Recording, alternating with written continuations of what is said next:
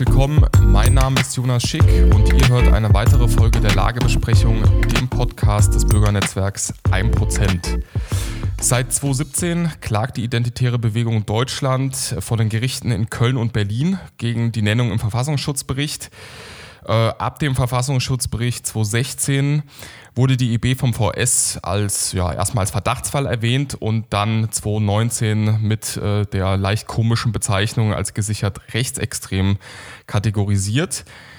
Ähm, nun kam es in der vorigen Woche zu einer Entscheidung in Berlin, also vor dem Gericht in Berlin. Und ähm, über dieses Urteil und seine Implikationen spreche ich heute mit dem ehemaligen ähm, Leiter der IB Deutschland und mittlerweile Hauptverantwortlicher für die Führung der Klage gegen den VS. Daniel Fiss ist heute bei mir zu Gast. Grüß dich, Daniel. Schön, dass du dir Zeit genommen hast. Grüß dich, moin. Ähm, zuerst, weil ich weiß nicht, äh, wer von den ganzen Zuhörern die Geschichte so nah mit, äh, verfolgt hat oder überhaupt verfolgt hat. Klär mal auf, was ist denn der ganze juristische Weg bisher jetzt gewesen? Also was seid äh, ihr als IB Deutschland seit 2017 jetzt für einen Weg vor den Gerichten gegangen? Mhm. Ja, also die Identitäre Bewegung Deutschland ist ja also in der Bundesrepublik selbst seit circa 2014 auch als ähm, aktiver Verein tätig mit einer eigenen Satzung, mit äh, eine Eintragung in den entsprechenden Registern und haben halt über die ja, ersten zwei Jahre unserer Hauptaktivität in Deutschland ähm, noch weiter keine Aufmerksamkeit sozusagen des Verfassungsschutzes ähm, weiterbekommen. Im Jahr 2016 hat dann der damalige Verfassungsschutzchef Hans-Georg Maaßen eben verkündet, dass die identitäre Bewegung ähm, vom Verfassungsschutz nun beobachtet wird Dabei aber noch äh, keine wesentliche Unterscheidung getroffen zwischen diesen Merkmalen, die jetzt alle kennen, zwischen gesichert, rechtsextremistisch, Verdachtsfall oder eben auch Prüffall. Und das war, ich lass mich im Sommer, Sommer 2016 gewesen.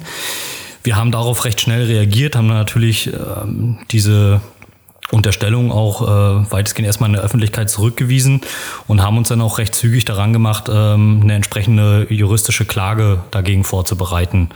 Und ja, im Rahmen dieser Vorbereitung hat sich dann auch bei uns äh, unser Rechtsanwalt Herr Gerhard Vierfuß aus Oldenburg äh, bei uns gemeldet, der halt wirklich proaktiv auf uns zugekommen ist und äh, gesagt hat, dass er sich gerne dieser Klage auch juristisch als Anwalt widmen möchte. Und somit sind wir dann schließlich äh, wenige Monate später, Anfang äh, 2017, in das äh, Verfahren gegen den Verfassungsschutz eingestiegen und haben zunächst einmal gegen überhaupt die Nennung der identitären Bewegung in den Verfassungsschutzberichten geklagt. Und äh, da war aber noch gar nicht so weit klar, ähm, was überhaupt die Grundlage ist und auf, welcher, auf welchem Status wir gerade stehen. Ob das jetzt nun der Verdachtsfall ist oder schon äh, der, die gesichert rechtsextremistische ähm, Ausgangslage. Und das war auch äh, für uns ganz interessant gewesen, weil wir überhaupt das erste Mal einen Einblick bekommen haben, inwieweit äh, der Verfassungsschutz das Ganze überhaupt begründet.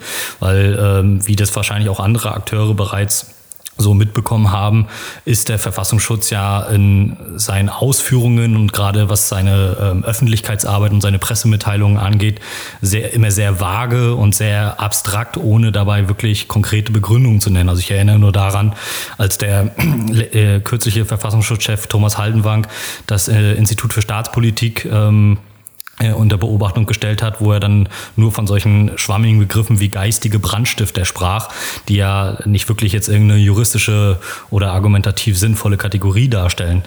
Und wir haben dann eben äh, auch dagegen geklagt. Dann hat sich das in den Schriftsätzen, hat, die, äh, hat der Verfassungsschutz eine Anwaltskanzlei beauftragt. Dann gab es dann ein langes Hin und Her, ähm, im, schon im Jahr 2017. Und ähm, ja, wir haben einfach diesen Rechtsweg fortgeführt. Das sind dann im Endeffekt äh, von vornherein ähm, zwei parallel laufende Klagen geworden. Also einerseits ähm, klagen wir nach wie vor ähm, und haben es auch damals schon vor dem äh, von den Verwaltungsgerichten in Köln da wo die Hauptzentrale des Verfassungsschutzes auch ist. Da in dem Verfahren geht es um die reine Beobachtung und vor den Verwaltungsgerichten in Berlin, äh, wo es um eine Klage gegen das Innenministerium geht, ähm, die halt die Herausgeber der entsprechenden Berichte auch sind. Also quasi die, die AfD hat es ja, glaube ich, auch schon gemacht und Erfolg, wenn mich nicht alles täuscht, in Köln gehabt. Ähm, dafür, mhm. dass der VS äh, dann irgendwie sie beobachtet oder als Prüffall oder was auch immer einordnet. Und äh, dann jetzt dann nochmal getrennt, jetzt quasi die Klage in Berlin, dann ging es Innenministerium. Genau, ja, also das ist wirklich ein bisschen juristisch komplex, also weil halt das eine betrifft die Beobachtung selbst und das andere betrifft nur die Benennung in den äh, VS-Berichten. Ähm, wir haben aber äh, auch relativ schnell vor, äh, in Köln zumindest einen Teilerfolg äh, erreichen können. Der Verfassungsschutz hat sich halt in seinen Schriftsätzen darauf bezogen, die IB ist erstmal nur ähm, Verdachtsfall und dieser Verdachtsfall begründet sich auf diesen und diesen Faktoren. Und ähm, dann hat das Gericht aber ja unseren Antrag an der Stelle soweit abgewiesen, was die Gesamtbeobachtung angeht. Diese müsste halt in einem Hauptsacheverfahren äh, geklärt werden und kann nicht im Eilverfahren direkt entschieden werden. Ähm, aber sie haben den Verfassungsschutz auch soweit verpflichtet, dass in den kommenden Berichten deutlicher herausgestellt werden muss, äh, dass es sich bei der identitären Bewegung lediglich um einen Verdachtsfall handelt. Das war in den früheren Verfassungsschutzberichten gar nicht so klar gewesen, welche Gruppen nun als Verdachtsfall eingeordnet werden und welche eben nicht. Da ähm, ja, hat, war die identitäre Bewegung eigentlich eine der ersten Gruppen, wo halt wirklich äh, explizit von einem Verdachtsfall gesprochen werden musste und war halt, ja, wenn auch erstmal nur ein äh, kleiner juristischer Erfolg. Ähm, ist, jetzt, ist es nicht eigentlich jetzt dann damit hinfällig, äh, dass von gesichert rechtsextrem gesprochen wird? Genau, ja, also diese Verdachtsfallbeobachtung, die ist ja ohnehin so ein bisschen auch ähm, juristisch fragwürdig oder auch noch so eine, so eine gewisse Leerstelle beim Verfassungsschutz. Und 2019 hat dann äh, schließlich der Verfassungsschutz äh, die identitäre Bewegung auch als gesichert rechtsextremistisch eingeordnet. Das war, ähm, also ich will mich natürlich jetzt nicht in äh, großartigen Verschwörungstheorien oder ähnlichen verlieren, aber zumindest war es äh, schon sehr offensichtlich, dass es auch eine Reaktion auf die aktuelle politische Lage war. Es war kurz nach dem äh, Mord an äh, Walter Lübcke, der ja durch den mutmaßlichen Täter äh, Stefan Ernst durchgeführt wurde und der Verfassungsschutz das äh, auch zum Anlass genommen hat und Innenminister Horst Seehofer ja auch angekündigt hatte, dass ähm, sie vorhaben, gewisse Gruppierungen ähm, zu verbieten und äh, diese Gruppierungen auch genau unter die Lupe zu nehmen. Und äh, das war halt auch parallel zu der Vorstellung des Verfassungsschutzberichtes 2018, wo halt sich auch schon erste ja, Anzeichen angedeutet haben, dass auch gegen die identitäre Bewegung, die auch namentlich in der Pressekonferenz genannt wurde, ähm, dass äh, dagegen härtere Maßnahmen ähm, wahrscheinlich vom Innenministerium auch gefahren werden. Ähm, ich mag es nur mutmaßen, eventuell haben sie sogar überlegt, weil sie ja auch gesagt haben, dass sie gewisse Gruppierungen verbieten wollen ähm, bei der identitären Bewegung, aber da jetzt keine juristische Handhabe gefunden und somit dann einfach gesagt, okay, das ist noch der Rahmen, den wir irgendwie machen können. Äh, indem wir einfach äh, eine neue Einstufung in der, im Beobachtungsstatus vornehmen. Äh, ja. Ähm, welche der beiden Klagen würdest du denn als wichtiger einordnen? Also ist nach meinem Empfinden wäre jetzt zum Beispiel ein Sieg in Köln, wenn es direkt um die Beobachtung durch den Verfassungsschutz geht, wichtiger, als dass das Innenministerium eigentlich in irgendwelchen Propagandazetteln erwähnt. Ja, ähm, dazu kann sicherlich unser äh, Anwalt äh, sicherlich mehr Expertise einbringen. Aber ich würde mal äh, behaupten, dass es eigentlich komplett unabhängig ist, welches Verfahren gewonnen wird, weil wenn das eine Verfahren gewonnen ist, äh, ist das andere ja automatisch gleich mitgewonnen. Also wenn die Grundlage für die Beobachtung äh, nicht mehr gegeben ist, also wir in dementsprechend in Köln gewinnen, dann gibt es ja auch gar keine Anhaltspunkte mehr, die identitäre Bewegung in den Verfassungsschutzberichten zu erwähnen. Und wenn die identitäre Bewegung nicht mehr in den Verfassungsschutzberichten erwähnt werden kann, dann gibt es ja auch äh, keinen Anhaltspunkt, irgendwie die Beobachtung oder ähnliches fortzusetzen, weil das ja beides parallel miteinander verknüpft ist. Ähm, ich möchte noch kurz äh, ausführen, dass wir ja ähm, zwischenzeitlich kurz nachdem der Verfassungsschutz äh, uns als gesichert rechtsextremistisch bezeichnet hat, wir auch noch einen kleinen juristischen Erfolg hatten. Ähm, nämlich hatten wir dann auch gegen diese gesichert rechtsextremistische äh, Geschichte, dass sie uns so einordnen, dann auch eine einstweilige Klage vorgenommen vor dem Verwaltungsgericht dann eben äh, auch in Berlin. Und das hat dann auch dazu geführt, dass ähm, das Verwaltungsgericht äh, ach Quatsch, ich habe es äh, andersrum. Wir hatten eine Verwaltungs also eine einstweilige Klage in Köln äh, gemacht und das Verwaltungsgericht in Köln hat dann auch diese einstweiligen Verfügung stattgegeben, weil der Verfassungsschutz äh, durch diese Neueinstufung als gesichert rechtsextremistisch sich gegen seine eigene Zusage gewandt hat, indem er eben gesagt hat, bis zur Klärung im Hauptsacheverfahren äh, darf die identitäre Bewegung in den Berichten und auch in den öffentlichen Verlautbarungen des Verfassungsschutzes nur als Verdachtsfall behandelt werden. Dagegen, also das hat das äh, Gericht eben so angekannt, war primär natürlich eine Formalie gewesen. Allerdings hatten sie eben auch mit den Zusatz angeführt, dass der Verfassungsschutz nur sehr unzureichend dargelegt hat, äh, inwieweit ähm, tatsächlich innerhalb dieses kurzen Zeitraums ähm, äh, sich neue Erkenntnisse verdichtet haben, die identitäre Bewegung, äh, die bei der identitären Bewegung so eine krasse Radikalisierung erkennen lassen innerhalb von nur wenigen Monaten, dass auf einmal eine völlige Neubewertung als gesichert rechtsextremistisch irgendwie erforderlich ist. Ähm, dem, das hat das Gericht soweit äh, ähm, auch anerkannt und alles weitere dazu muss aber auch noch in einem ähm, Hauptsacheverfahren entsprechend geklärt werden. Warum ist euch die Sache insgesamt eigentlich so wichtig? Ist es vielleicht nicht einfach, ähm, worauf wir später noch zu, äh, zurückkommen werden? Also ist quasi der, der, der Drops dahingehend eh nicht schon gelutscht und ähm, dass man da eh keine Chance hat, durchzukommen, ähm, weil die Gerichte mittlerweile in einer gewissen Art und Weise ticken und dieser ganze Staatsapparat sich in eine gewisse, gewisse Richtung ähm, bewegt hat, dass man vielleicht das Ganze eh nicht abtun sollte?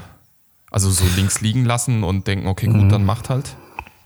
Naja, also das, das, äh, das Ding ist ja, wir haben, wir haben ja nichts zu verlieren. Also wir entweder wir erkennen diese Beobachtung irgendwie so an, wie sie ist, oder wir machen daraus ähm, gewissermaßen noch äh, ja auch eine politische Aktion in, in einer gewissen Hinsicht. Also ähm, wenn wir juristisch gewinnen, ist es natürlich umso besser. Ähm, und wenn wir juristisch verlieren, dann ist zumindest unser erklärtes Ziel, dass wir soweit auch den Verfassungsschutz und die Gerichte bloßstellen wollen und äh, verdeutlichen wollen, inwieweit hier auch eine ideologische Rechtsprechung inzwischen stattfindet.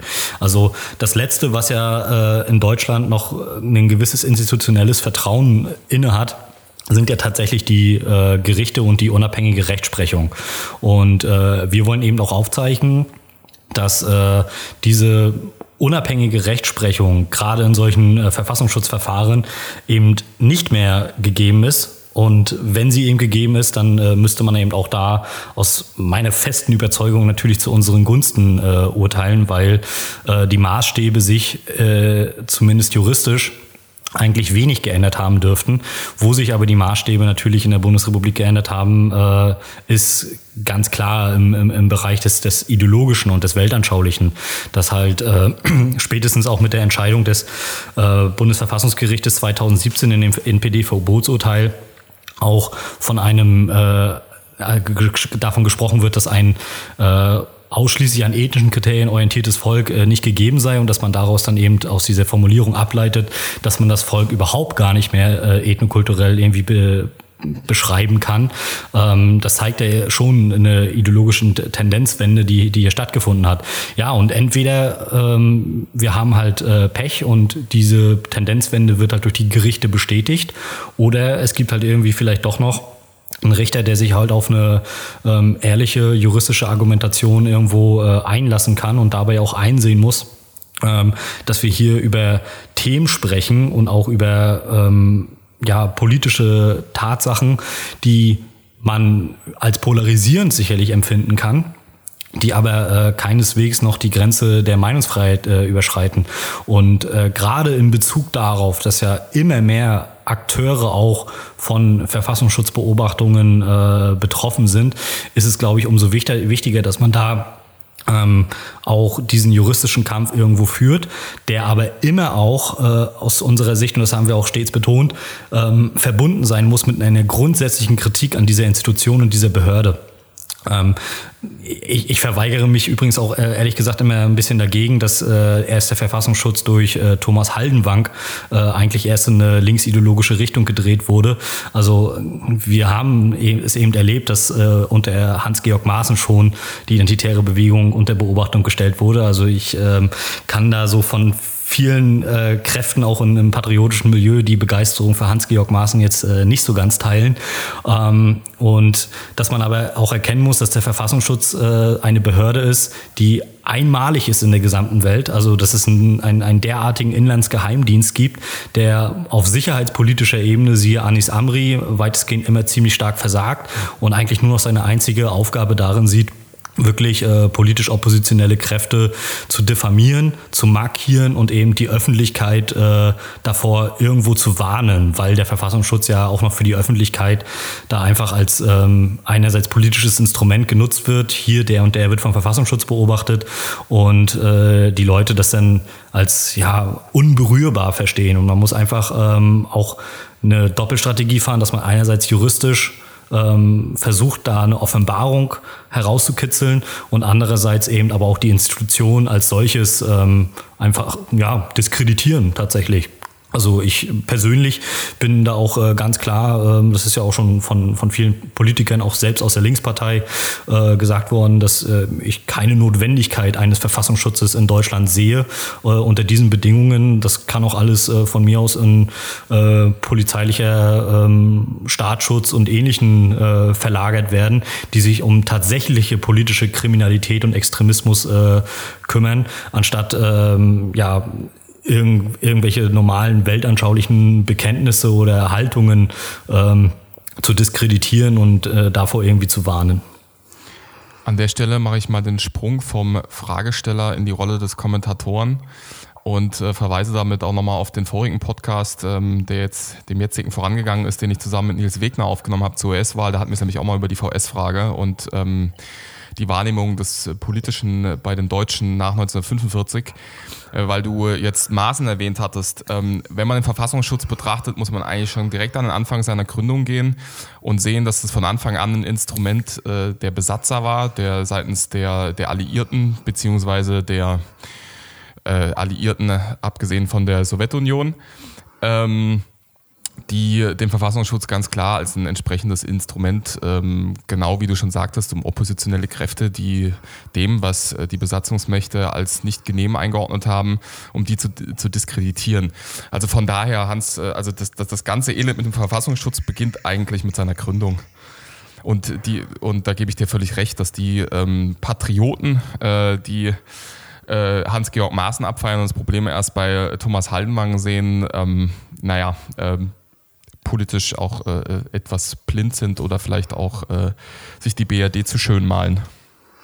Ja, es ist halt, es ist halt irgendwo ein, ein Irrglaube und es ist, äh, glaube ich, auch so ein, ja, leider Gottes, ähm, konservatives äh, Grundvertrauen in Institutionen, die halt irgendwie da sind. Also klar, das ist äh, irgendwo ähm, nachvollziehbar, dass man als Konservativer Vertrauen in die Institutionen hat, aber äh, das bedeutet ja nicht, dass es immer ein absolut blindes Vertrauen äh, sein muss. Und wenn man sich eben die äh, Grundstruktur der Bundesrepublik äh, äh, anschaut, die ja eben nicht erst 2015 irgendwie ähm, verändert wurde, sondern äh, ja sich schon recht lange in so einem Transformationsprozess befindet, dass man dann eben äh, deutlich erkennen muss, dass diese Institutionen von vornherein äh, darauf ausgerichtet waren, auch ähm, ja, patriotische rechte Kräfte ähm, komplett äh, zu diskreditieren.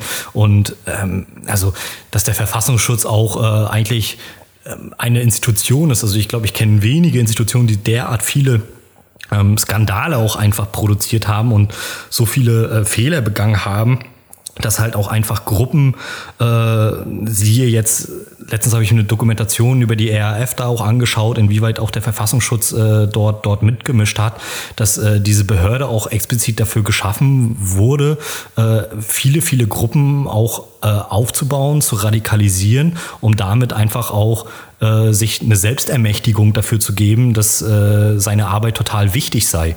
Also ähm, und deswegen glaube ich auch, ist da der Appell nochmal wichtig, auch an viele, viele äh, Kräfte in, in, unseren eigenen Reihen und auch über das gesamte patriotische Milieu hinaus, dass äh, diese Institution äh, durchaus grundsätzlich hinterfragt werden kann und dass es eben auch Alternativen gibt. Also wenn ich den Verfassungsschutz abschaffen will, dann äh, heißt das nicht automatisch, dass ich irgendwie ein einen äh, Ultra-Revoluzer äh, sei oder so, der sich äh, damit äh, jeglichen konservativen Prinzipien verwehrt. Ähm, was ich aber will, ist, dass es insgesamt äh, eine andere Bewertung von politischer Kriminalität und politischen Extremismus gibt, den es links wie rechts, wenn man jetzt mal das Hufeisen hier einmal kurz aufmachen will, irgendwo gibt. Ähm, aber dass das in der Rolle von Polizeibehörden ähm, völlig ausreichend ist, wo es dann tatsächlich um ähm, staatsgefährdende äh, Akte geht, um Terrorismus und äh, äh ähnliches. Aber davon ist die IB wirklich meilenweit entfernt. Nur dadurch, dass es eben diese Behörde Verfassungsschutz gibt, äh, die halt die IB benennt, denken halt die Leute eben automatisch, das sei halt doch schon irgendwie mit äh, Extremismusbekämpfung, Terrorismus, ähm, Kriminalitätsakten und so verbunden, aber das ist es nicht. Das ist äh, ein, ein, Feld, was das genauso gut von äh, Polizeibehörden äh, bearbeitet werden kann. Bevor wir jetzt nach unserem langen Anlauf, den wir genommen haben, zu dann auch endgültig zu dem Urteil von letzter Woche kommen und das darauf nochmal eingehen, ähm, Du hattest es jetzt schon anklingen lassen. Warum hat euch dann der VS irgendwann mal als gesichert rechtsextrem eingestuft? Also was sind die Argumentationspunkte, die Aspekte, ähm, auf die sich der VS da konzentriert? Und ähm, ja, da wirst du später auch nochmal drauf eingehen, auch das Gericht dann in, in Berlin oder äh, sich drauf kapriziert hat.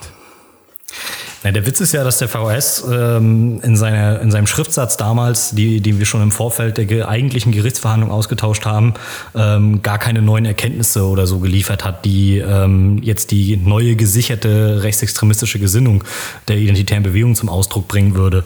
Also äh, das, was er auch schon in den Verdachtsfallmomenten äh, benannt hat, ähm, ist genau das Gleiche, was äh, nur nochmal in auch der gesicherten rechtsextremistischen Bewertung eingeflossen ist, nur eben mit dem Unterschied, sieht, dass ähm, diese Neubewertungen äh, nochmal ganz viele Aktionen aufsummiert haben.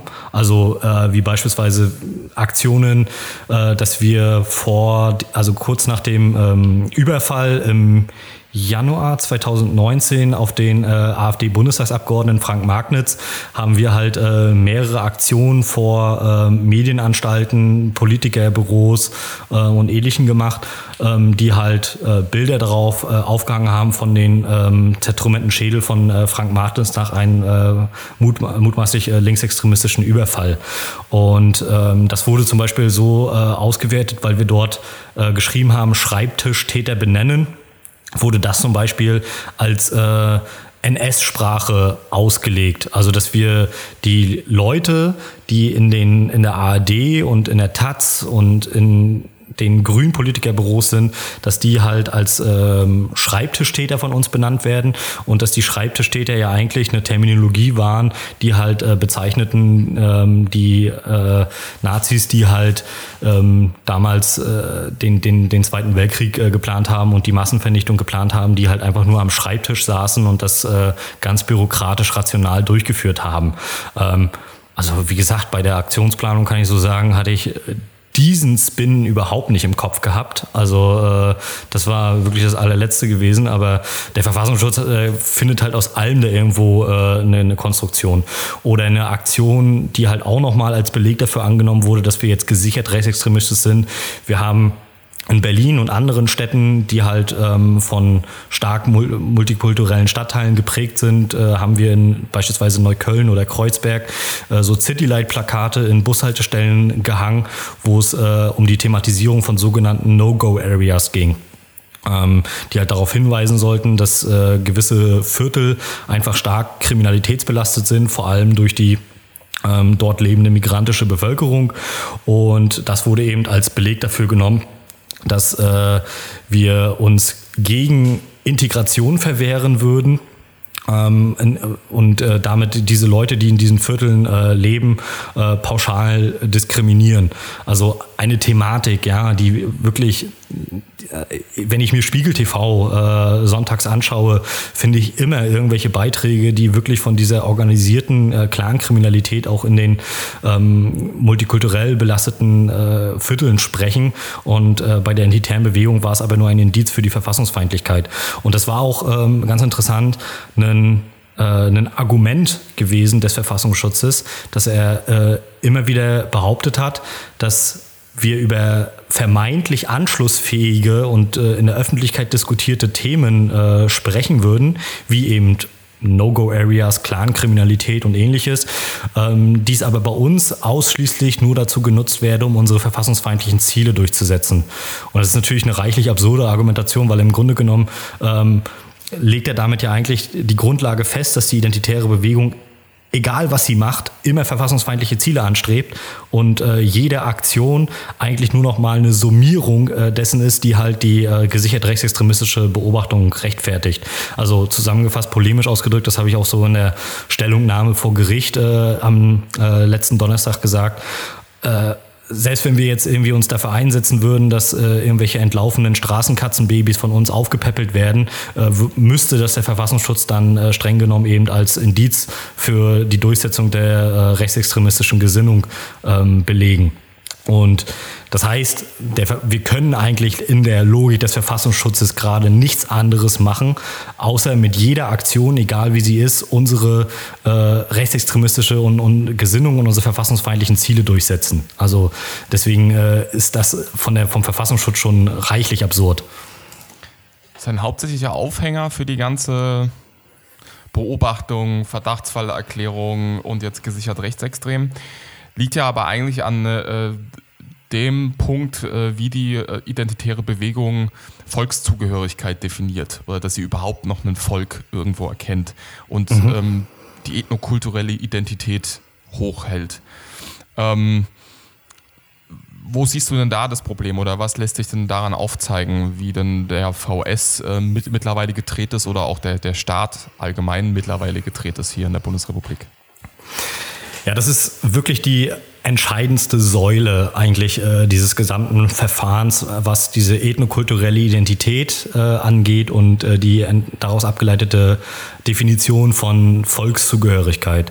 Also der Verfassungsschutz zählt ja auch noch in unserer äh, ähm, Rechtfertigung für die Beobachtung zum Beispiel auf, dass wir ein nicht geklärtes Verhältnis zum Nationalsozialismus hätten, ähm, wo er zwar eingesteht, dass sich die IB äh, gegen den Nationalsozialismus und äh, die NS-Diktatur ausgesprochen hat, aber äh, eben die, das Bekenntnis oder auch die, äh, das Vertreten eines äh, ethnokulturell begründeten Volksbegriffes äh, wiederum Indizien aufweisen, die nah an der NS-Diktatur lägen. Ähm, ist natürlich auch reichlich absurd, weil äh, der ethnokulturelle Volksbegriff äh, galt ja nicht nur zwischen 1933 und 45, sondern äh, ist ja aus unserer Sicht einfach eine ähm, soziale, gruppendynamische und auch historische Tatsache, die äh, einfach mit der Konstitution, Entwicklung und Genese auch ähm, von, von Völkern und menschlichen Großgruppen zusammenhängt.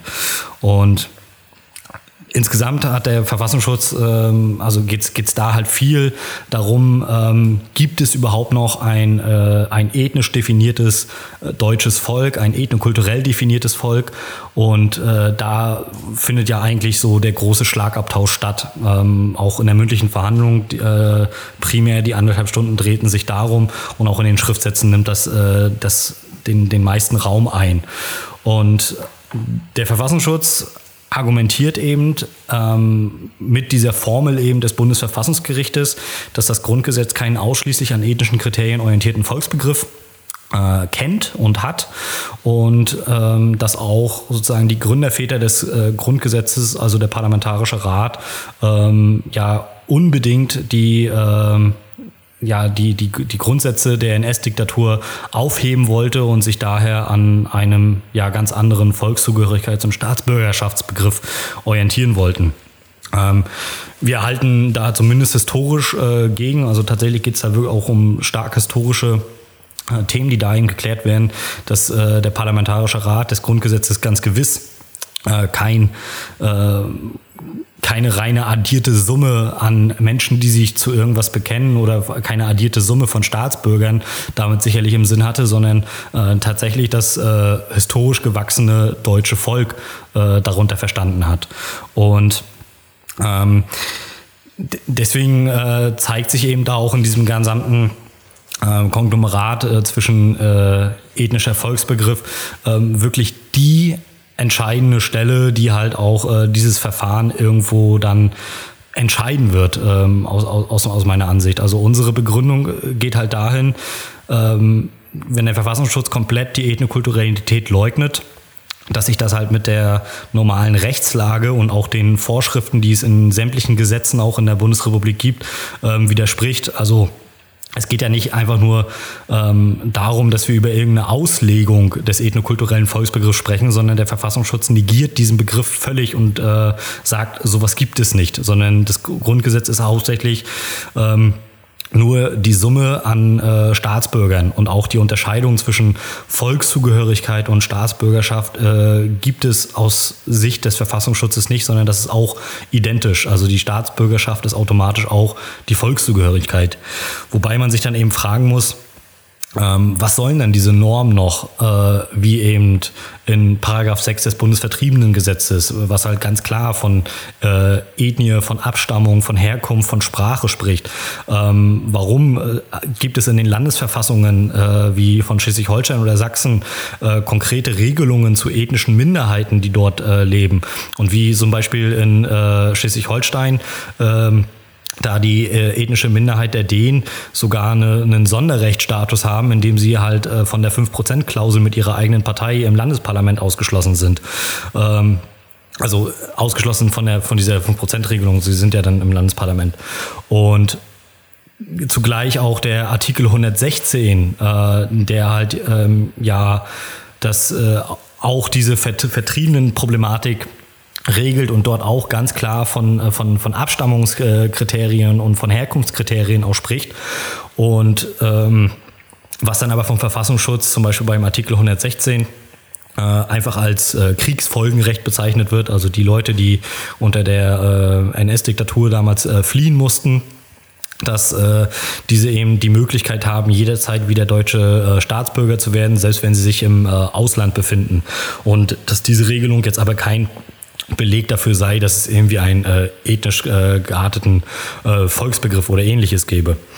Ähm, ja, wir halten, wie gesagt, mit diesen Argumenten äh, weitestgehend dagegen, dass es halt einerseits in der Rechtsprechung äh, viele äh, Kriterien auch gibt, die ähm, halt von einem ethnischen und ethnokulturell definierten Volksbegriff ausgehen und äh, der Verfassungsschutz äh, das eben negiert und versucht auch immer wieder gerne so eine Art ja, Strohmann aufzubauen. Also äh, er zeigt halt irgendwie immer wieder auf, dass die identitäre Bewegung ein völlig ethnisch homogenes, abgeschlossenes Volk ja propagiere.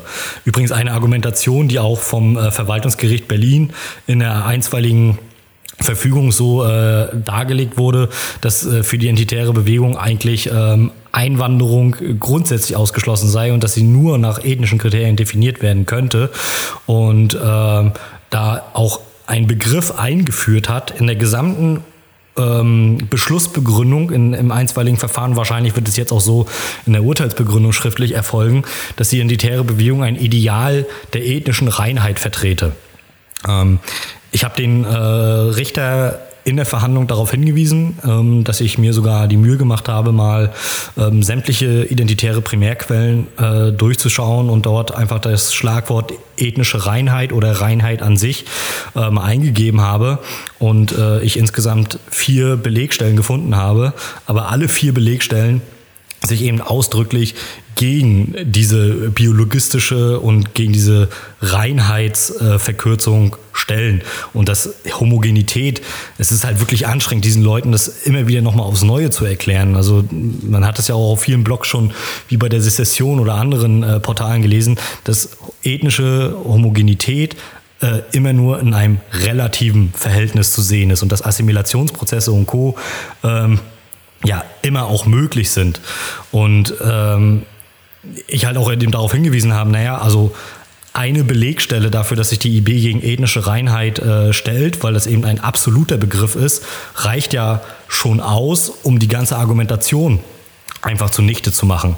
Also es, es gibt da halt so, so, so ein schönes philosophisches äh, Gedankenspiel äh, von der Falsifizierung und Verifizierung. Also eine, Auf, eine Aussage kann nur äh, so lange wahr sein, bis ich sie äh, falsifiziert habe. Also im Grunde genommen, indem ich nur ein einziges äh, Argument bringe, äh, dass das äh, so nicht grundsätzlich gilt. Und wenn ich von einer ethnischen Reinheitsfantasie oder einem ethnischen Reinheitsideal spreche, dann ähm, ist es für mich ja eigentlich einfach, weil dann brauche ich nur ein Gegenargument liefern, eine Belegstelle irgendwo finden und schon ist die äh, ganze Argumentation eigentlich hinfällig. Ähm, abhängig dann aber immer noch davon, inwieweit das äh, Gericht es soweit akzeptiert. Bei deinen Äußerungen hat jetzt schon durchgeschienen, dass äh, das Berliner Gericht sehr vernagelt argumentiert. Ähm, was war denn jetzt, ihr hattet jetzt die mündliche Verhandlung, was war denn jetzt die, die, die endgültige Entscheidung, die da getroffen wurde? Und ist mit dieser Entscheidung schon der Prozess in Berlin gelaufen oder kann es da jetzt noch weitergehen? Also das, äh, der, der, Verfassungsschutz argumentiert da ja so weit, dass die ähm, Steuerung von Einwanderung, die halt durchaus auch berücksichtigt, dass es äh, nach fremden Kulturen zu unterscheiden ist, also sprich äh, aus nahen und fernen Kulturen, dass äh, der Staat da durchaus auch äh, eine Steuerung und auch eine Gewichtung und Differenzierung vornehmen kann, dass die Forderung danach noch nicht verfassungsfeindlich sei. Und wir haben eben darauf hingewiesen, naja gut, ähm, das ist ja nichts anderes, was die identitäre Bewegung an, dem, an der Stelle auch will. Also wir sagen eben, dass äh, Assimilation und äh, Integrationsprozesse insgesamt auch von Einwanderern äh, bei naheliegenden Kulturen deutlich einfacher vonstatten gehen als bei sehr fernen Kulturen, also eben aus dem afrikanischen oder dem asiatischen Raum. Ähm, das ist zwar nicht im Einzelnen immer, immer äh, der Fall, aber zumindest äh, lassen sich da schon bestimmt generalisierende Regeln aufstellen, die auch ein Staat irgendwo aufstellen muss. Und äh, das heißt, dass ja eigentlich der Verfassungsschutz damit äh, eingesteht, dass die identitäre Bewegung damit eine Forderung vertritt, die zwar politisch irgendwo rechts oder im patriotischen Bereich stehen kann, aber noch nicht lange nicht verfassungsfeindlich ist.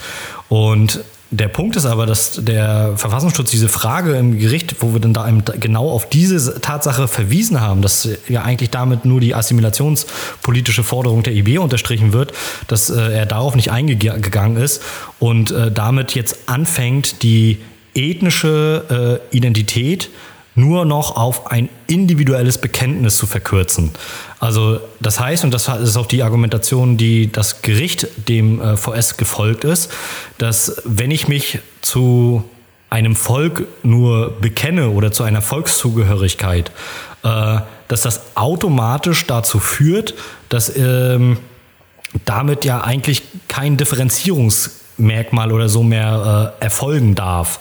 Ähm, und da wird es eigentlich auch wirklich sehr philosophisch, weil es ist ja völlig absurd, dass man ein Volk nur daraus definieren kann, aus der Summe der Leute, die sich dazu irgendwie ähm, ja, spontan bekennen und äh, spontan irgendwie eingewandert sind.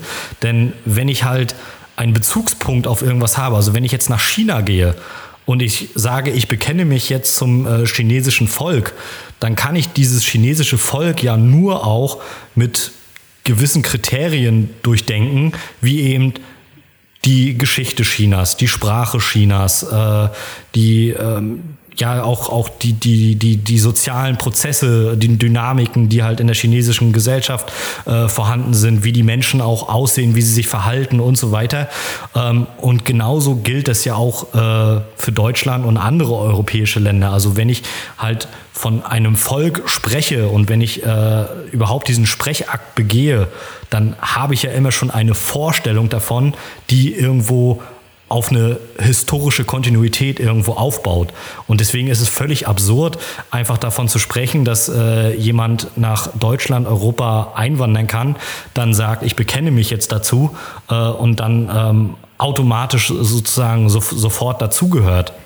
Ähm, was nicht bedeutet, dass eine Zugehörigkeit in welcher Form auch immer ähm, völlig ausgeschlossen ist. Aber sowohl Integrationsprozesse ähm, müssen halt durch aus unserer Sicht strengere Vorgaben in der Staatsbürgerschaftseinbürgerung äh, stattfinden und zugleich auch äh, muss es halt im Sinne der Volkszugehörigkeit auch einfach äh, eine assimilatorische Politik geben, die einerseits berücksichtigt, dass Assimilation nur in einem begrenzten Rahmen möglich ist. Also das heißt, ähm, ich kann halt nicht, äh, ich kann halt sicherlich äh, pro Jahr ähm, wenige Leute, vielleicht wenige hundert aus äh, Afrika nach Deutschland und Europa bringen, aber eben nicht Hunderttausende oder Millionen, weil dadurch natürlich die Assimilation deutlich erschwert wird.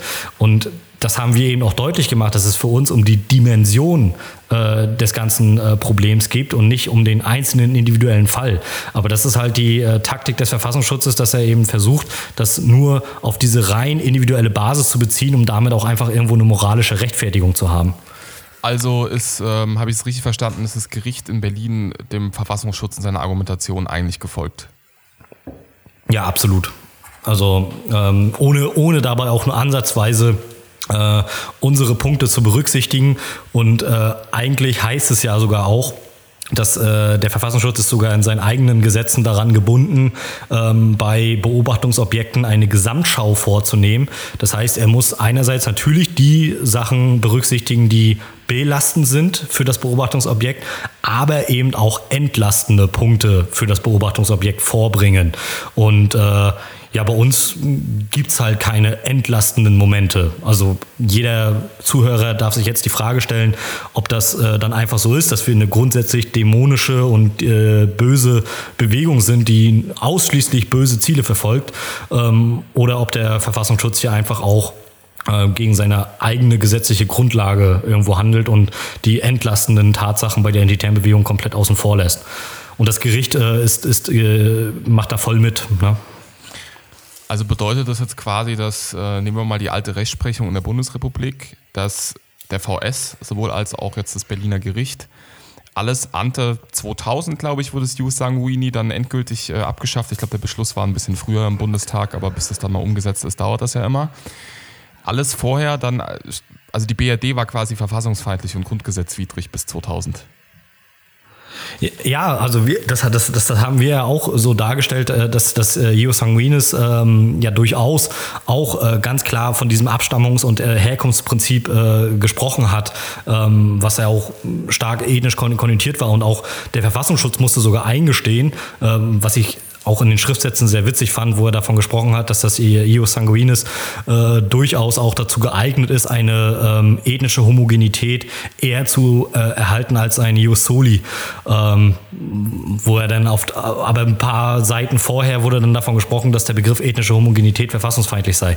Ähm, er versucht dagegen zu argumentieren, dass äh, natürlich auch so im äh, Ius Sanguinis ähm, die Kriterien der Einbürgerung weiterhin vorhanden waren. Also natürlich konnte auch jemand, ähm, der nach Deutschland eingewandert ist, äh, deutscher Staatsbürger ähm, dann auch werden.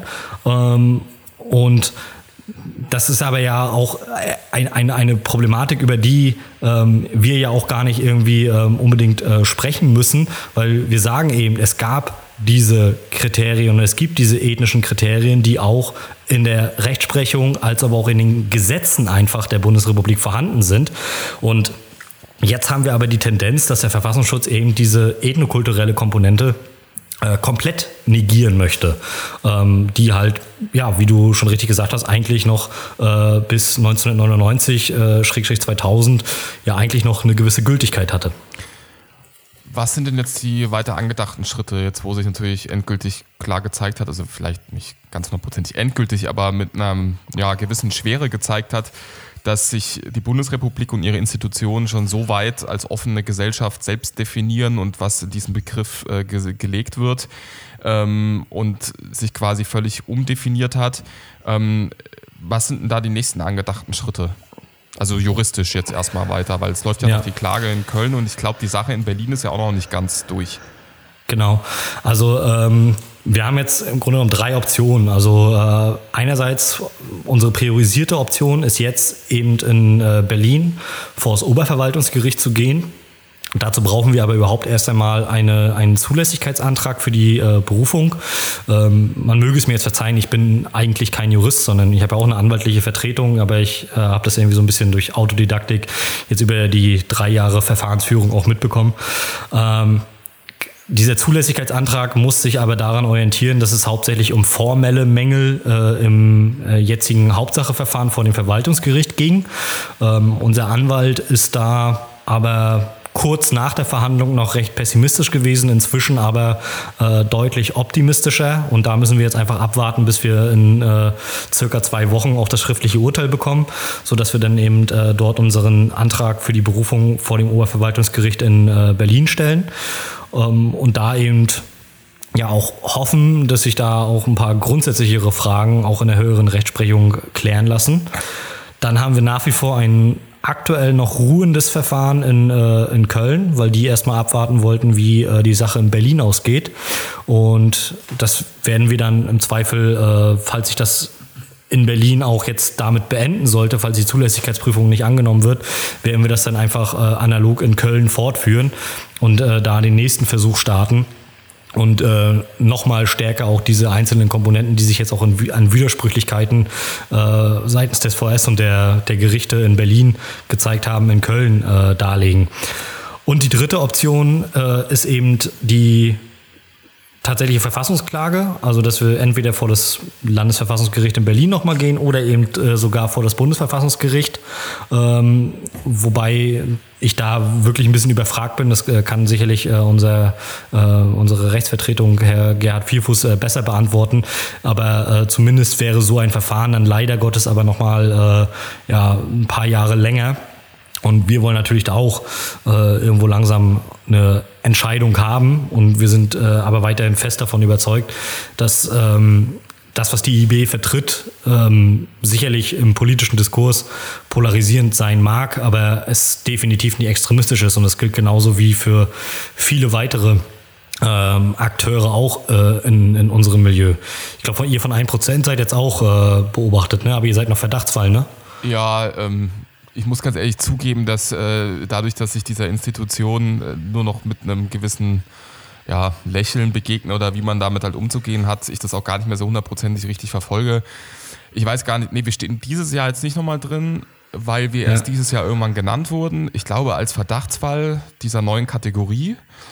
Ähm, und werden dann wahrscheinlich nächstes Jahr drin erwähnt. Aber ich glaube, im Sächsischen, was ja auch immer wichtig ist, ob wir im Sächsischen drin stehen oder nicht, im Sächsischen ja. sind wir diesmal gar nicht erwähnt. Ähm, keine Ahnung, okay. ob sich das dann ändert, sobald wir im Bundesbericht drinstehen und hast nicht gesehen. Also dadurch, dass ich einfach, also ich gebe nichts auf diese Institution und ja. äh, für mich ist es eher ein Ehrenorden am Ende ähm, da drin zu stehen. Ich bin auch der Ansicht, dass man da äh, so mit umzugehen hat, wie das die Linke schon seit äh, Jahrzehnten macht. Ähm, diese Institution einfach oder was sich als Institution schimpft, ähm, anzugreifen und aufzuzeigen, was für ein Saftladen das ist und ähm, ja. was für ein Machtmittel.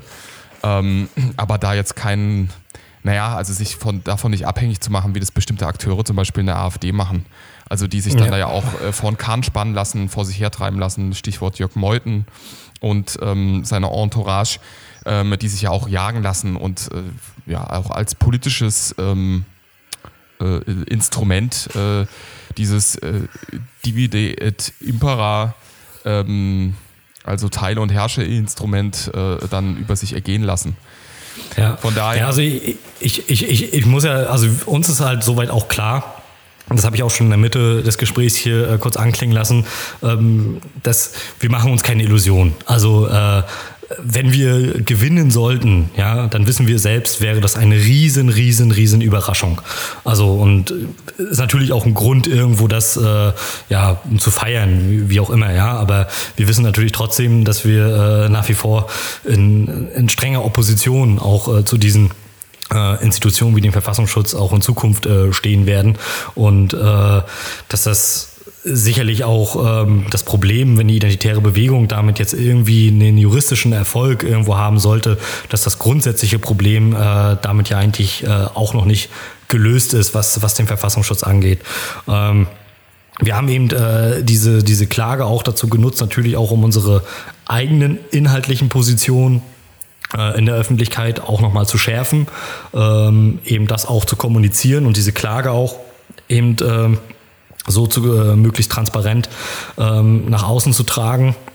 Äh, eben dann eben auch aufzuklären in solchen Podcasts oder äh, eben in Interviews und Artikeln, äh, wo wir das immer wieder thematisieren, äh, um ihnen zu zeigen, ja, das ist ein gangbarer Weg, ja, gewissermaßen äh, juristisch dagegen vorzugehen. Ähm, aber gleichzeitig äh, umso wichtiger, das, was ihr äh, im Endeffekt ja auch macht und wir ja zu gewissen Teilen auch, diese Behörde als solches ähm, natürlich genauso äh, kritisch zu unterziehen und sich eben nicht nur auf die äh, rein juristische Ebene zu verlassen. Ja, äh, auf, also die Ansicht teile ich natürlich, habe ich ja vorhin eben auch schon ausgeführt. Ähm, was würdest du, also du hast es jetzt auch schon wieder ein bisschen vorweggenommen, das ist ja einer der Schlüsse, die man daraus ziehen könnte, ist, dass wenn man jetzt da scheitert, äh, was kann die außerparlamentarische Rechte machen? Ähm, was soll man dann daraus ziehen? Wäre natürlich eine der Strategien, ist immer wieder darauf hinzuweisen, also diese Institution zu unterminieren. Ähm, was man, da braucht man sich ja nicht groß anstrengen. Ja? Also sie, sie bewirbt sich ja drum, sie ist ja äh, ganz einfach zu unterminieren, so wie sie halt eben arbeitet. Ähm, was wären dann noch andere Schlüsse, die du rausziehen würdest, wenn jetzt, ähm, wie du schon sagtest, der nicht äh, wirklich ja, äh, erhoffte Erfolg eintritt? Ähm, was wären denn Strategien, ähm, die die außerparlamentarische Rechte dann fahren könnte, umzusetzen hat? Ja, du hattest es ja auch schon am, äh, eben gerade kurz äh, anklingen lassen, dass man einfach einen äh, Umgang mit dem Verfassungsschutz findet, so wie es äh, ja die außerparlamentarische als aber auch parlamentarische Linke äh, irgendwo gefunden hat. Also, ähm, dass man sich eben vergewissert äh, und einen Konsens auch darüber findet, ähm, das, was der Verfassungsschutz über uns sagt, ist grundsätzlich erst einmal ähm, kritisch zu betrachten und äh, da, wo es einfach auch äh, komplett erfunden, erlogen und einfach nur diffamierend sein soll, ist es auch einfach unstatthaft, das irgendwo in der politischen Debatte ähm, so ähm, vorzunehmen. Ich, ich verweigere mich meistens auch immer sehr stark und ich finde das auch immer so, so ein bisschen peinlich, auch von vielen äh, Vertretern, meistens leider auch in der AfD, äh, wenn sie eben äh, wenn irgendein äh, Grünabgeordneter irgendwas fordert und sie dann sagen, ah, wo ist denn der Haldenwang jetzt? Oder warum beobachtet der Verfassungsschutz nicht lieber die Grünen oder die Linken und so weiter? Und äh, dass das ja eigentlich schon der aus meiner Sicht komplett falscher Ansatz ist, weil es ist, äh, es ist komplett Uh, unabhängig davon, ähm, ob der Verfassungsschutz jetzt nun die richtigen in Anführungszeichen äh, beobachtet oder eben äh, mit uns und der AfD und anderen Akteuren eben äh, die falschen. Also dass man äh, einerseits da überhaupt erstmal ein komplett neues Mindset äh, im, im patriotischen Lager finden muss. Das wird ein langer Weg werden, gerade in Bezug auf dieses grundkonservative Institutionsvertrauen, was ich am Anfang äh, kurz erwähnt hatte. Ähm, aber es wird halt einfach äh, notwendig sein, um damit auch einfach einen souveränen Umgang zu finden. Und ähm, darüber hinaus geht es halt eben dann darum, auch Strukturen zu schaffen und auch äh, eine Unterstützungsbasis aufzubauen, die es schafft, eigene ähm, Institutionen, die jetzt nicht unmittelbar staatlich sein müssen, aber wirklich feste Institutionen aufzubauen, die repressionsfest sind, die genug innere Solidarität aufweisen können und äh, die sich eben nicht darum scheren, wie ein äh, Verfassungsschutz oder ähnliches das bewertet, sondern die von innen heraus äh, stark genug sind, um sich diesem Repressionsdruck, äh, der durch Verfassungsschutz und Co. irgendwie geschaffen wird, auch ähm, zu widersetzen. Und das bedeutet einfach äh, tatsächlich, ähm, wie es in diesem ähm, von Benedikt Kaiser, diesem Konzept, äh, die Mosaikrechte schon beschrieben wurde, äh, genau eben das zu beherzigen. Also es bedeutet eben, Mosaikrechte bedeutet nicht automatisch hier die große äh, Unite the Right äh, Bewegung, aber es bedeutet eben anzuerkennen, dass man auf einen gemeinsamen politischen Gegner hat, dass äh, der eben zu fokussieren ist, ähm, dass man aber trotzdem äh, verschiedene politische Arbeitsbereiche innehat ähm, und der Verfassungsschutz aber ganz klar eben mit zu diesen politischen Gegnern gehört, da er sich eben auf dem Feld dieser ideologischen und weltanschaulichen Auseinandersetzung in der Gesellschaft auf eine Seite geschlagen hat und äh, diese Seite bestimmt nicht auf unsere ist. Damit äh, hätten wir das Schlusswort erreicht. Äh, danke für deine Einblicke in den ganzen Prozess, äh, was da die ganzen Jahre über gelaufen ist. So juristische äh, Geschichten, die ziehen sich auch immer hin und es ist ja auch immer ein Heiden hin und her und teilweise auch sehr stark undurchsichtig. Ähm, vielen Dank, äh, dass du dir die Zeit genommen hast, das hier auch nochmal ganz klar darzulegen oder nochmal den Zuhörern aufzuzeigen, mit was für Karten da gespielt wird und ähm, Institution VS denn allgemein am Ende zu bewerten ist. An euch, liebe Zuhörer, vielen Dank, dass ihr wieder eingeschaltet habt und wir hören uns dann zur nächsten Lagebesprechung.